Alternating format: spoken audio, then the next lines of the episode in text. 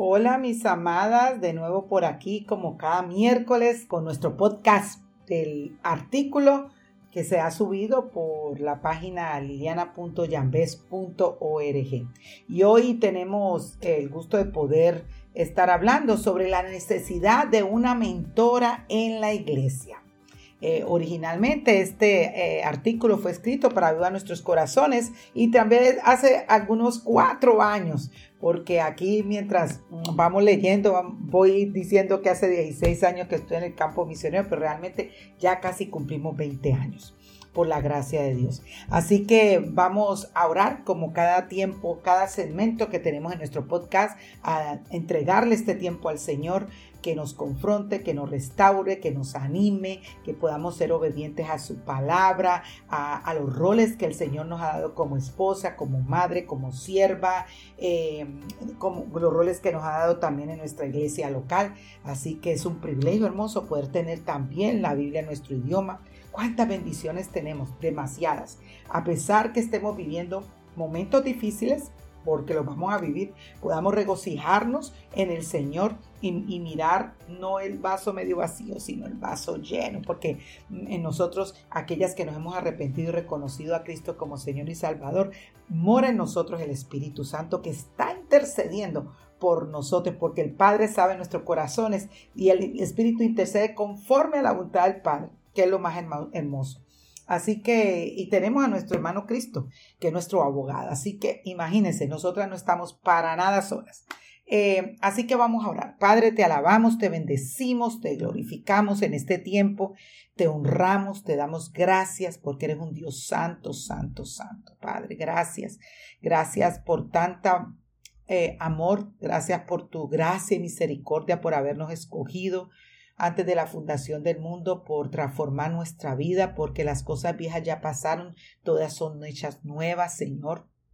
Gracias por la esperanza que tenemos en ti, a pesar de lo que estemos viviendo, a pesar de lo que estemos pasando, tenemos esperanza en ti. Señor, guárdanos del maligno, guárdanos de tentación, Señor, y, hoy te pedimos, Señor, nosotras como mujeres, que podamos ser esas ancianas reverentes, que podamos eh, ser reverentes en nuestra conducta, en nuestra manera de vestir, en nuestra manera de hablar, eh, en nuestra manera de expresarnos, Señor, que seamos lentas para hablar, eh, rápidas para escuchar, lentas para la ira, que no seamos calumniadoras ni esclavas de mucho vino, Señor, que nosotros enseñemos lo bueno para que podamos instruir a las más jóvenes, Padre, a las nuevas generaciones que amen a sus maridos, amen a sus hijos, a que sean prudentes, puras, hacendosas en el hogar, Padre, eh, amables, sujetas a sus maridos. Y aquí nos dice, Señor, y oramos todo esto lo podamos vivir para que no blasfememos tu palabra, Señor.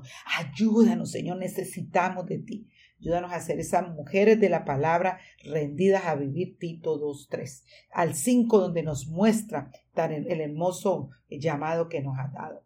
Te alabamos, te bendecimos y te lo glorificamos, Señor. En el nombre de Jesús. Amén. La necesidad de una mentora en la iglesia. Aún recuerdo el día cuando asistí por primera vez a la iglesia Recién había conocido al Señor, y cuando me dirigía a llevar a mis niños al aire de cuna, se me acercó una hermana mayor. Ella me preguntó mi nombre e invitó a participar en un grupo de oración, el que se leía y se oraba la palabra de Dios. Gracias al Señor respondí a esa invitación y allí comenzó la gran bendición de conocer a alguien quien influyó mucho en mi crecimiento espiritual una amada hermana cubana con una hija espiritual colombiana, con diferentes culturas pero unidas en el Señor. La palabra mentor aún no se mencionaba, ni era popular, pero sin conocer la definición y el concepto, ella fue mi mentora y mi madre espiritual. Una mujer del Señor, con pocos estudios, que no hablaba inglés, tampoco sabía conducir. Ella no había asistido a un instituto ni a un seminario, pero siempre estaba sumergida en la presencia de Dios a sus pies, meditando la palabra, orando, ayunando, siendo mi amiga, confidente, quien me pedía cuentas de mi andar. Ella vivía lo que dice Tito 236. Asimismo, las ancianas deben ser reverentes en su conducta, no calumniadoras ni esclavas de mucho vino, que enseñen lo bueno, que enseñen a los jóvenes a que amen a sus maridos, a ser prudentes, puras, hacendosas en el hogar, amables, sujetas a sus maridos para que la palabra de Dios no sea blasfemada. Muchos años después salí al campo misionero. Ya este año cumplimos 16 años y aún a través de la distancia sigo aprendiendo de ella. Y ella sosteniéndome en oración y ofreciéndome sus consejos. Por esto estoy tan agradecida al Señor por Oneida Rodríguez. Ya casi a sus 90 años es obediente a la palabra e invierte, invirtió en mí y en la siguiente generación. Ella ha sido otra abuela para mis hijos porque se involucró en el día a día en nuestra vida junto a mi esposo. ¿Por qué te cuento esto?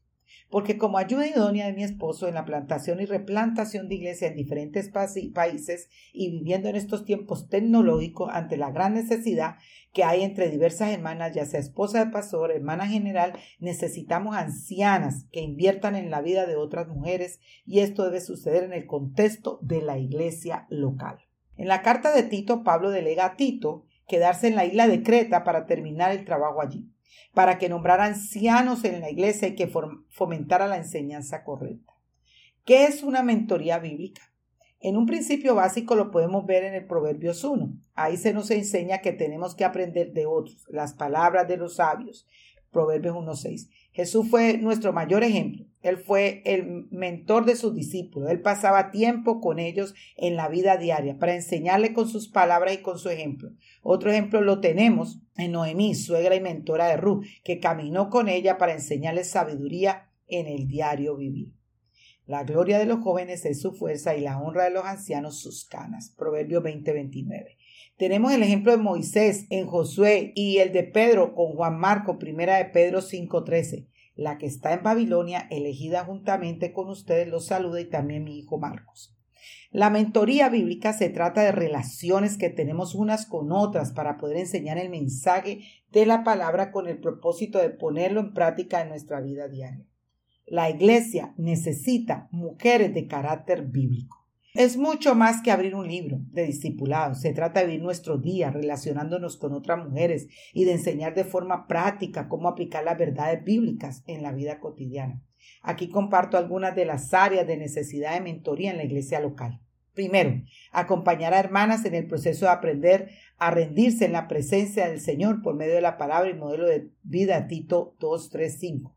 Asimismo, las ancianas deben ser reverentes en su conducta, no calumniadoras ni esclavas de mucho vino, que enseñen lo bueno para que puedan instruir a las jóvenes que amen a sus maridos, a que amen a sus hijos, a que sean prudentes, puras, haciéndose en el hogar, amables, sujetas a sus maridos para que la palabra de Dios no sea blasfemada. Segundo, discipular a aquellas jóvenes que acaban de conocer al Señor y son la primera generación de cristianas en necesidad de ser ayudadas en su crecimiento espiritual.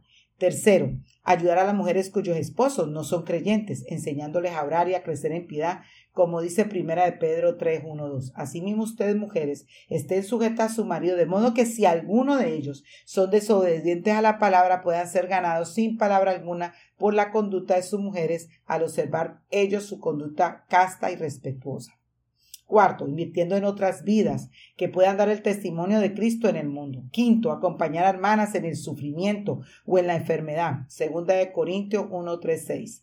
Bendito sea el Dios, Padre nuestro Señor Jesucristo, Padre de misericordia y Dios de toda consolación, el cual nos consuela en todas nuestras tribulaciones para que también nosotros podamos consolar a los que están en cualquier aflicción, dándoles el consuelo con que nosotros mismos somos consolados por Dios. Sexto, acompañar a hermana en la crianza de sus hijos. Séptimo, acompañar a hermana en el proceso de hijos enfermos y en pecado. Octavo, acompañar a hermana en el proceso de consejería bíblica. Noveno, acompañar a hermana en el proceso de aprender a cuidar de su hogar, enseñándoles a limpiar, cocinar, etc. Décimo, confrontar el pecado con amor y gracia al fin de sanar el cuerpo de Cristo. Santiago 1.6 pero que pida con fe sin dudar, porque el que duda es semejante a la ola del mar, impulsada por el viento y echada de una parte a otra.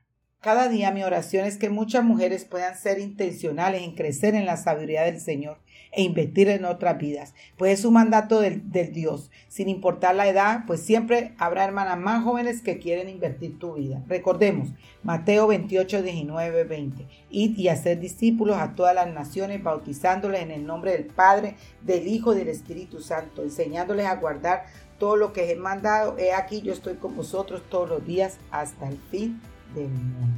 Bueno, mis amadas, espero que haya sido de gran bendición eh, este podcast del día de hoy y confiando, orando, recuerden, podamos vivir todos, que, porque si nosotros no hacemos todo esto que el Señor nos manda, estamos blasfemando la palabra y es algo muy delicado, hermana.